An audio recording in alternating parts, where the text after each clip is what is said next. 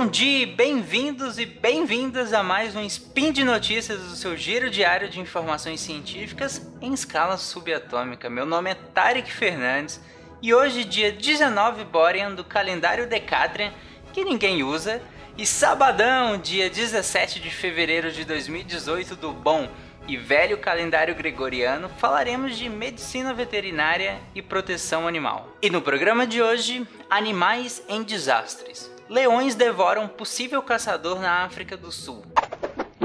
Speed Notícias.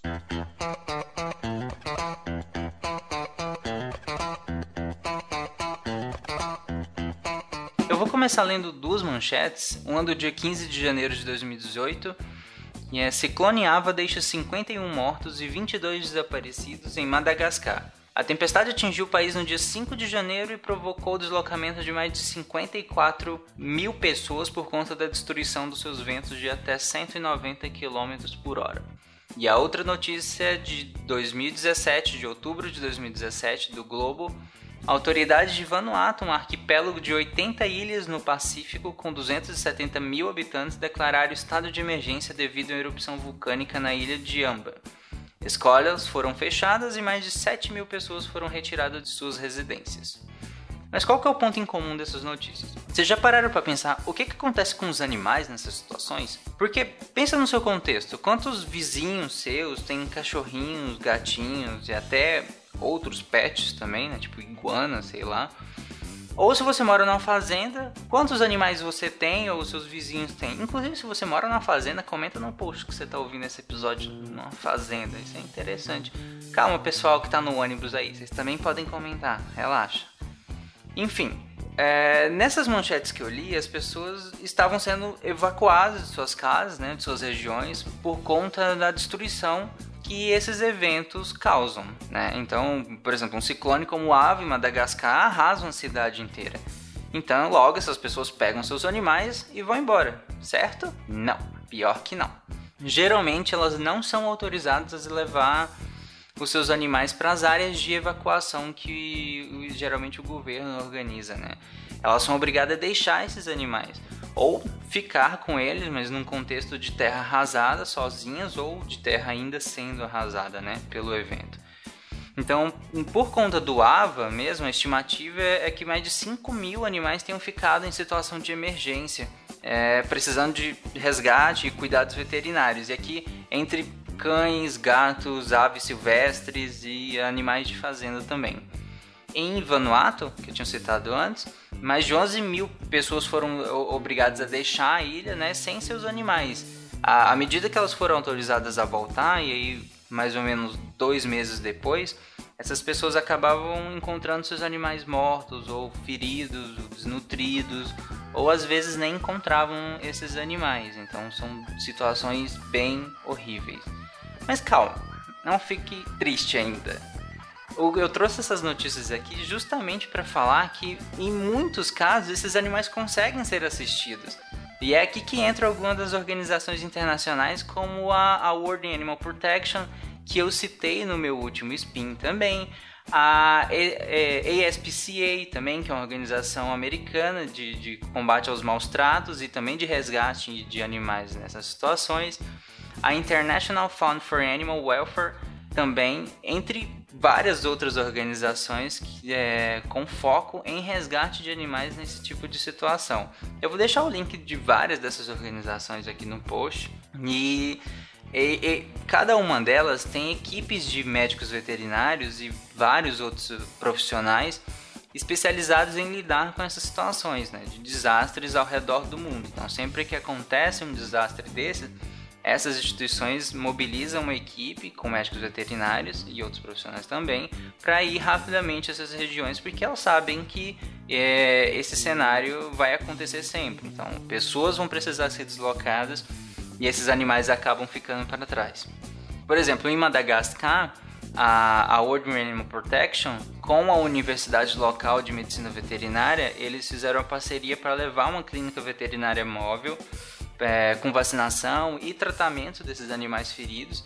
É, fornecer alimento também para algumas regiões de maior necessidade. Né? Às vezes o sistema foi tão devastado que mesmo quando as pessoas conseguem voltar para suas casas, ainda assim não conseguem alimentar é, às vezes esses animais. Então fazem isso também. E isso acontece principalmente com animais de fazenda, então gado, suínos, é, aves também é, em fazendas que precisam ser alimentados. Por exemplo, em, em Vanuatu, eles tiveram um desafio a mais que foi justamente alimentar esses animais de fazenda, já que o pasto estava todo cheio de cinza vulcânica.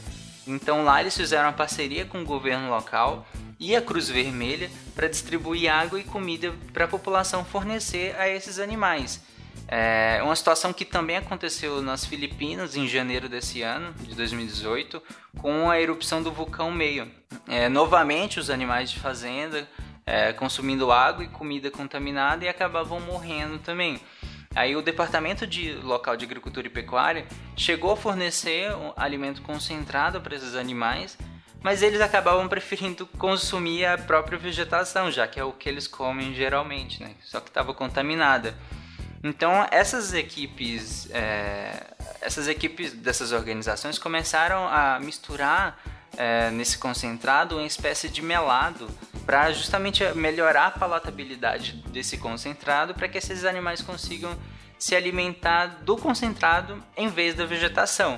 E aí se você tá achando, nossa, que animais burros, você gosta de comida de hospital, cara? Pois é, quase ninguém gosta de comida de hospital. Além disso, eles estão trabalhando também para retirar esses animais de algumas zonas mais críticas, tanto pelo vulcão quanto pelo alerta de chuvas intensas na região. Então, a injúria diretamente do, do vulcão quanto chuvas que podem alagar as regiões e também comprometer a vida desses animais. Uma situação semelhante aconteceu no Brasil, aqui em Goiás, em outubro do ano passado, com incêndio no Parque Nacional da Chapada dos Veadeiros. Vários animais foram mortos por conta do, do incêndio, outros fugiram para áreas urbanizadas por conta do fogo, da fumaça e pela destruição também da vegetação, né, que servia de tanto de alimentação para esses animais quanto de abrigo também. Então aqui eles também tiveram várias equipes que foram lá. Eu conheci algumas pessoas que foram lá dar suporte veterinário a esses animais feridos tanto diretamente pelo fogo ou atropelados, porque esses animais acabam fugindo dessas áreas é, do incêndio e, e, sendo atropelados nas estradas adjacentes a, ao parque. Então, esse, esse tipo de situação de desastre é horrível, mas ainda bem que nós temos organizações para garantir que esses animais sejam resgatados e tratados. Inclusive, eles têm cartilhas com dicas caso você passe por uma situação assim o que fazer nesse tipo de, de situação para redução de danos. Eu vou deixar todos os links aqui no post das organizações e das cartilhas também, que é muito legal conhecer e inclusive, quem sabe, participar de algumas delas, né? Se você é médico veterinário, é estudante de medicina veterinária ou é de ou várias outras áreas, né? Assim como o Médicos Sem Fronteiras também tem várias áreas de atuação, essas, essas organizações também precisam de várias áreas de atuação. Então participe também, ou dois se você não, não puder participar diretamente. Essa segunda notícia eu não vou me aprofundar muito, eu prometo no Spin Futuro falar melhor sobre a questão da caça legal ilegal no continente africano, mas eu estava eu no Twitter olhando algumas coisas e vi uma notícia de um suposto caçador que foi devorado por leões, né? E só sobrou a cabeça dele. Foi no Parque Nacional do Kruger, na África do Sul. Então foi encontrado só o fuzil de caça e com o restante que sobrou do caçador. O interessante é que essa região, né, que é da província de Limpopo, lá na África do Sul, tem aumentado muito a caça a esses animais nos últimos anos, seja por esporte ou por uso na, na medicina tradicional. Então, além de leões, são mortos também rinocerontes para venda do chifre, né, para vários países, tendo a China como um dos principais compradores, por questões medicinais também. E também são caçados elefantes, inclusive em maio do ano passado, um dos mais famosos caçadores do mundo foi morto por um elefante no Zimbábue e ele estava com um grupo de caçadores quando eles se depararam com um grupo de fêmeas e os seus filhotinhos. E para proteger os filhotes, elas reagiram atacando o, o, o, grupo de caçadores. Um dos animais pegou o caçador e o, o, outro caçador do grupo atirou no elefante, só que ele caiu em cima do caçador e aí matou ele. Esse caçador era o Teunis Bota, ele tinha uma empresa que organizava safaris para clientes dispostos a pagar milhares de dólares só para matar é, elefantes, leopardos, girafas, vários outros animais.